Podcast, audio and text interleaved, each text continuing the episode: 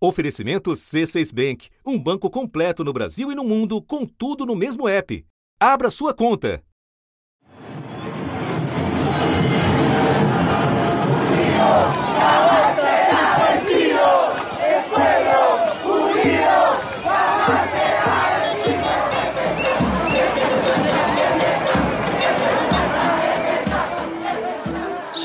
De uma multidão que tomou o centro de Santiago com bandeiras do Chile e dos Mapuche para celebrar um resultado histórico. Já sabemos quem é o presidente eleito de nosso país.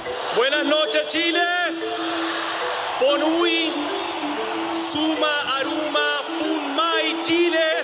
Gabriel Boric se convirtió en el mandatario electo más joven de la historia de ese país. O candidato de esquerda, ex-líder estudantil, Gabriel Boric, venceu a votação contra o candidato de extrema-direita, José Antônio Casti.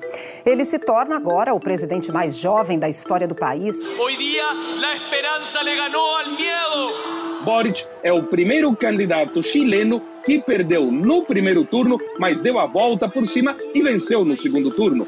Desde que há uma década acabou a obrigatoriedade do voto, esta foi a eleição presidencial que teve a menor abstenção eleitoral, que foi de 44,4%. Seré o presidente de todos os chilenos e chilenas. de quienes hoy votaron por este proyecto, de quienes hoy día llenan las plazas de todo Chile, de todo Chile. Aos 35 anos, Gabriel Boric obteve 56% dos votos e José Antônio Casti 44%. Nenhum deles saiu das duas coalizões que se alternaram no comando do país desde o final da ditadura, em 1990. À parte esta coincidência, não poderiam ser mais diferentes. José Antônio Casti se diz admirador do ex-ditador Augusto Pinochet, que chefiou uma das ditaduras mais sanguinárias da América do Sul. Durante a campanha, Casti defendeu o fim das revoltas que abalaram o Chile dois anos atrás nos protestos contra as desigualdades sociais. Gabriel Boric foi líder estudantil. Na campanha, prometeu lutar contra a corrupção e os privilégios daqueles que, segundo ele, impuseram um modelo econômico que provocou desigualdades no país. Agora, Boris terá que enfrentar a desigualdade econômica e social contra a qual protesta nas ruas desde 2011. No discurso da vitória, Boric agradeceu ao candidato derrotado e disse que saberá construir pontes. Diz também que um crescimento econômico que se assenta na desigualdade profunda tem pés de barro. La desigualdad profunda tiene pies de barro. Boric já antecipou que os avanços na área social e econômica, para que sejam sólidos, precisarão que ele chamou de acordos amplos. Depois de um tombo de quase 6% em 2020, o Chile deve crescer mais de 11% este ano. Mas inflação acima da meta, fim de auxílios do governo e aumento da pobreza formam uma mistura explosiva para 2022. O pano de fundo da polarização política no Chile tem a ver com a crise econômica que o país vive nos últimos anos e que culminou com os protestos de 2019. O Chile é um dos países com maior efervescência política na América Latina. O país foi palco de um dos maiores levantes populares da região, mais conhecido como estalido social. Para completar, Congresso dividido e nova Constituição a caminho. Em junho ou julho, a nova Carta Magna deve sair. E essa Constituição substituirá a atual, de 1980, que é uma herança, é a derradeira herança institucional da ditadura de Pinochet. E aí terá que passar pelo crivo de um plebiscito em agosto ou setembro. Se continuar a tendência atual dos constituintes, o plano é acabar com o hiperpresidencialismo chileno, reduzir o poder do presidente da República de forma drástica e aumentar, em contraposição, o poder do parlamento. No entanto, Boric já disse que espera esse cenário e que concorda totalmente com essa redução do poder presidencial. Da redação do G1, eu sou Renata Loprete e o assunto hoje é a esquerda no poder no Chile.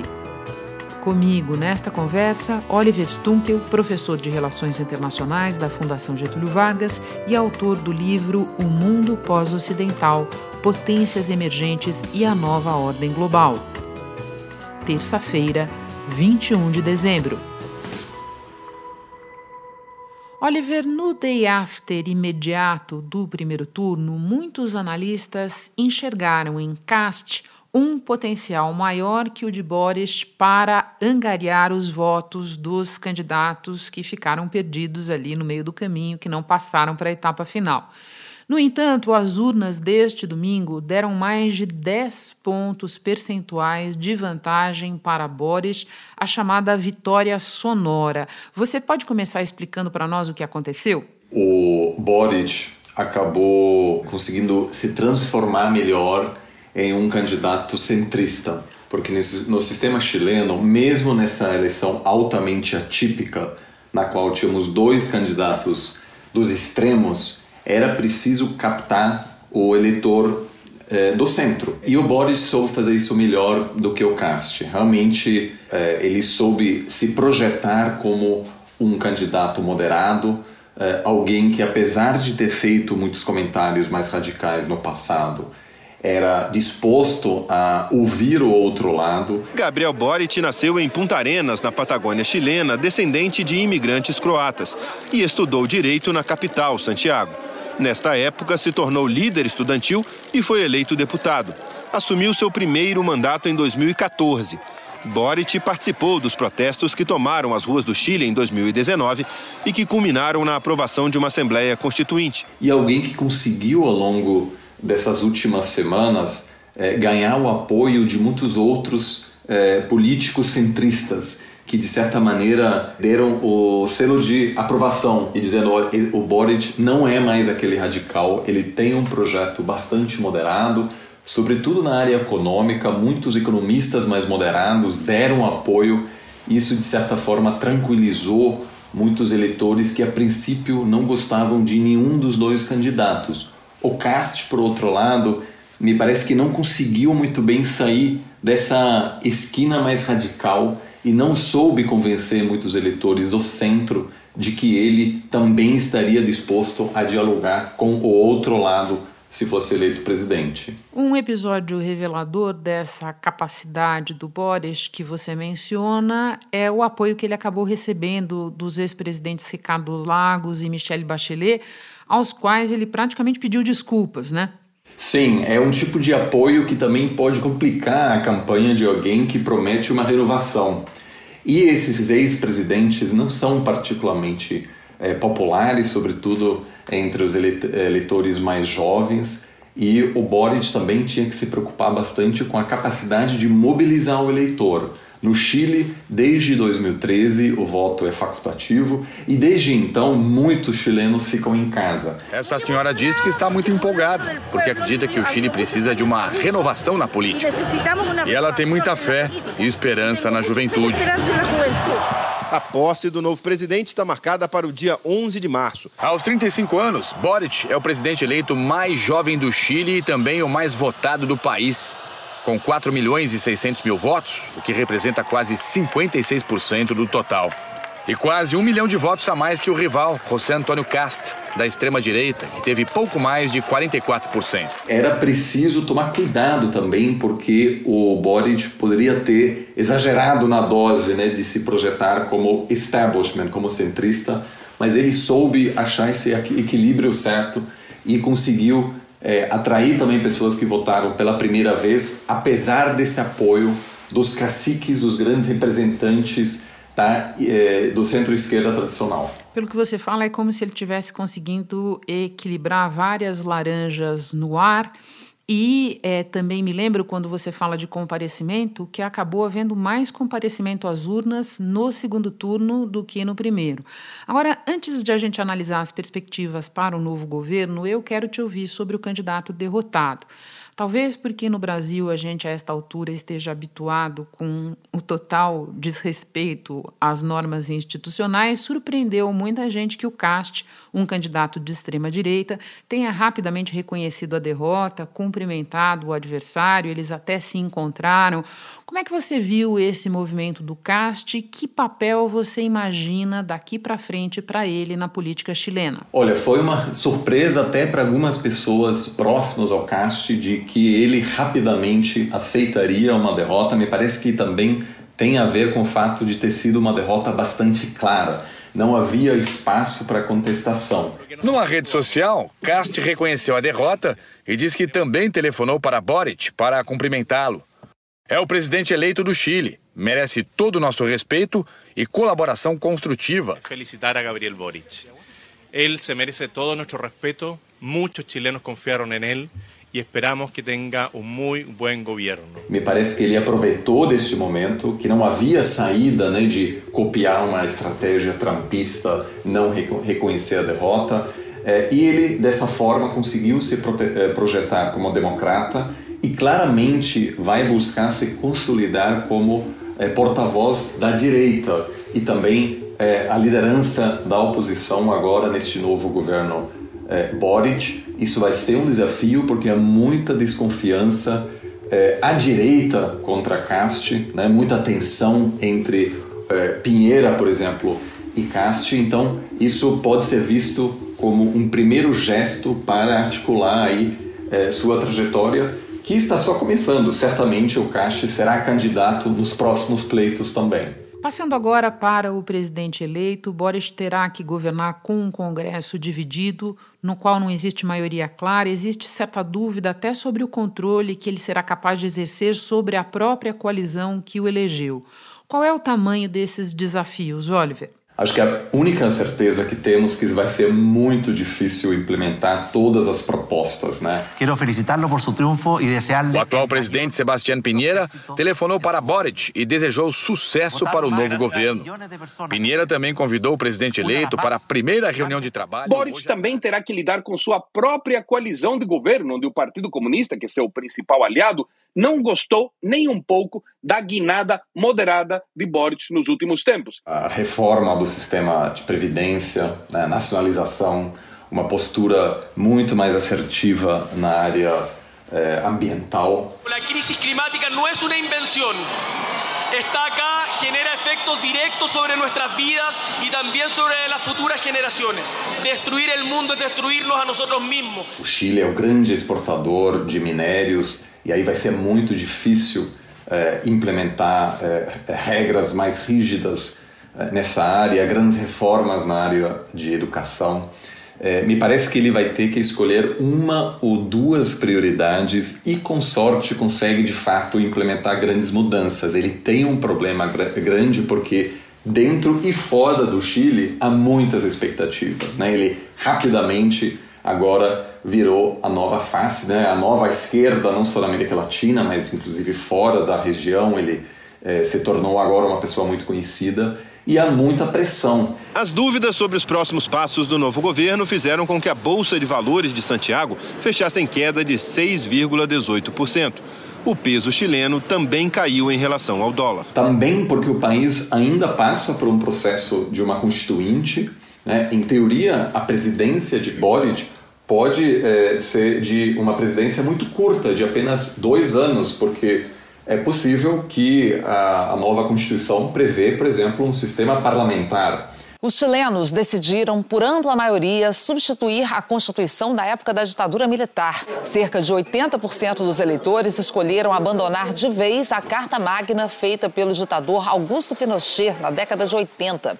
Uma ampla maioria também decidiu que o novo texto vai ser feito por uma comissão 100% eleita, com número igual de homens e mulheres. Neste caso, haveria uma outra eleição e encerra-se antes a presidência de Boric. Então, é preciso ter muito cuidado agora né, com, com essas expectativas, porque também não é uma, um político ainda tão experiente que enfrenta muitas divisões, é, não só no Senado, mas, como você diz também, na sua própria aliança, sobretudo o Partido Comunista, é, está bastante distante ideologicamente do Boric, que no fundo é um social-democrata, né, centro-esquerda, mas bem menos radical do que o Cast comentava durante a campanha. Você mencionou a promessa de reformar a Previdência. Entre os pilares do programa dele também estão acesso à saúde e à educação públicas.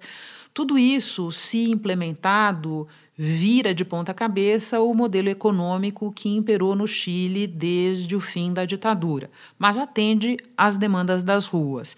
Você pode nos explicar por que o grau de envolvimento do Estado nessas áreas se tornou tão central no debate no Chile? O Chile se tornou há bastante tempo né, o símbolo, né, uma espécie de cobaia de um, um, país de Estado mínimo, né, com o um, mercado tendo um papel fundamental, é, que inclusive está previsto na Constituição. Isso explica porque havia, é, já antes de 2019, é, nas grandes manifestações, muita pressão por parte, de, é, sobretudo à esquerda, de reformar a Constituição para dar mais espaço político para lidar com problemas como desigualdade, que apesar é, da performance econômica bastante boa do Chile, né, um país que cresceu bastante, um dos países mais ricos da América Latina, é, também era evidente que uma parcela grande da população não se beneficiou de maneira adequada da ascensão econômica do país. Essas já são consideradas as maiores manifestações em décadas no Chile. O estopim para a crise foi o aumento das passagens de metrô. Depois de muita violência, o presidente Sebastião Pinheira suspendeu o aumento no sábado, mas agora os manifestantes pedem reformas para diminuir a desigualdade e o custo de vida. Pelas ruas de Santiago, alguns manifestantes entraram em confronto com a polícia, que revidou com bombas de gás lacrimogênio. A consciência também no Chile de que o Chile era um exemplo para todos né, os é, economistas mais liberais na região, no mundo, é, acabou se tornando um símbolo no debate público sobre o tipo de país que o Chile quer ser. Claramente, o Boric articulou toda a sua campanha, a sua narrativa, essa proposta de encerrar esse modelo, preservar alguns elementos positivos, mas no fundo propor um novo contrato social, de transformar o Chile no, em uma social-democracia é, um país mais justo, que talvez cresça menos, mas que também dê oportunidades a toda a sua população. É uma grande aposta, ninguém sabe se vai dar certo, é, mas se der certo, sem dúvida, o Chile novamente se tornará uma referência é, e pode inspirar outros na América Latina. Espera só um pouquinho que eu retomo já já a minha conversa com Oliver Stunkel. Com o C6 Bank, você está no topo da experiência que um banco pode te oferecer. Você tem tudo para sua vida financeira no mesmo app, no Brasil e no mundo todo. A primeira conta global do país e atendimento personalizado, além de uma plataforma de investimentos em real e dólar com produtos exclusivos oferecidos pelo C6 em parceria com o JP Morgan Asset Management. Quer aproveitar hoje o que os outros bancos só vão oferecer amanhã? Conheça o C6 Bank. Tá esperando o quê? C6 Bank. Você já descreveu como Boris foi moderando alguns pontos ao longo da campanha de segundo turno, mas ele manteve muito clara a defesa de ampliação dos direitos das mulheres, por exemplo, como a legalização do aborto, da população LGBTQIA, e da população indígena. Você mesmo escreveu que esse foco diferencia o Boris de outros líderes da esquerda latino-americana tradicional.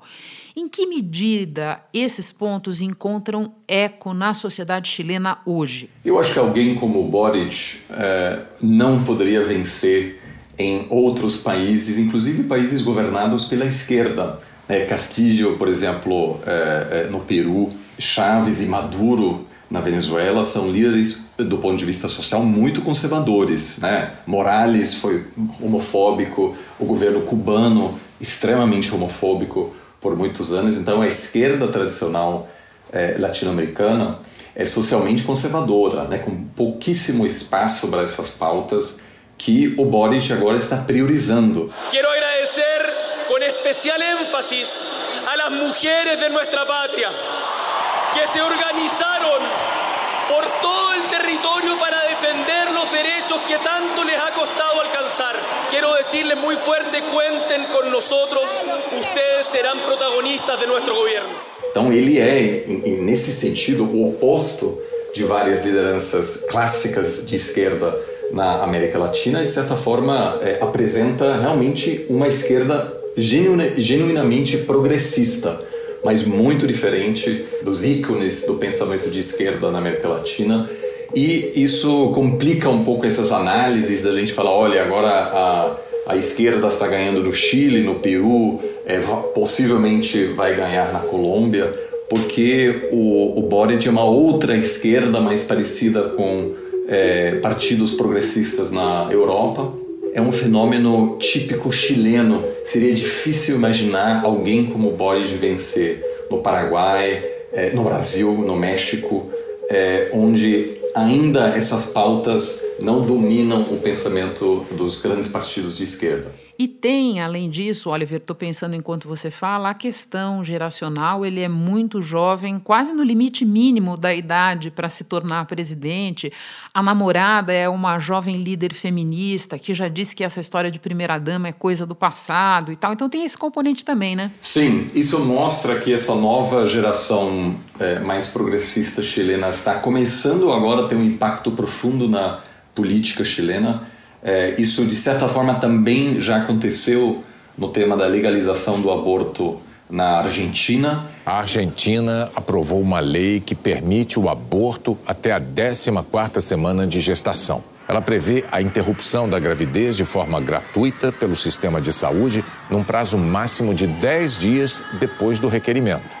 A Argentina se junta a outros 66 países em que o aborto é permitido e também mostra que essas questões vão é, dominar, vão ter um papel importante no debate público latino-americano ao longo dos próximos anos. O Chile, de certa forma, está, eu diria, está um pouco à frente de vários outros países na região.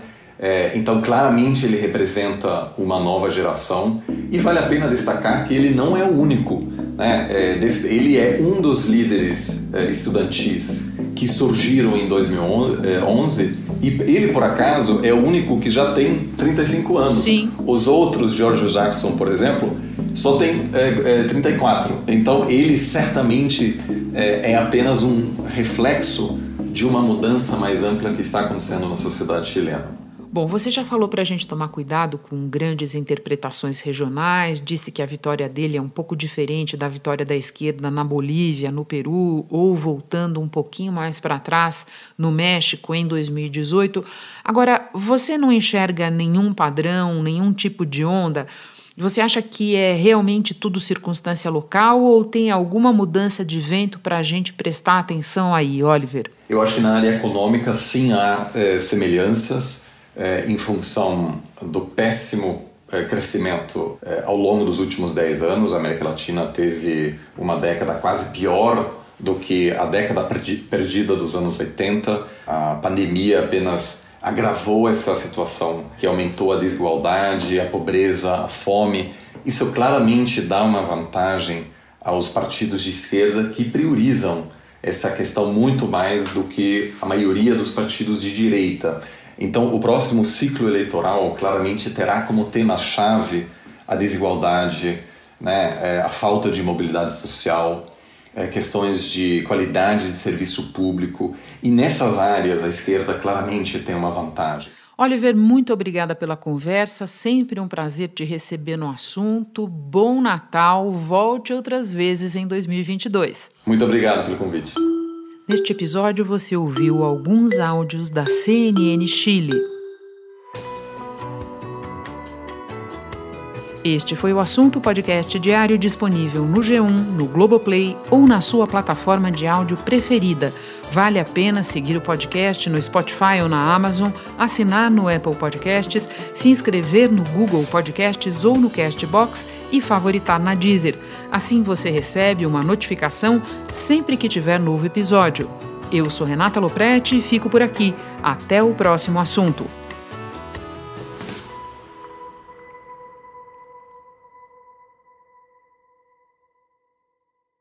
Você no topo da experiência financeira que um banco pode oferecer.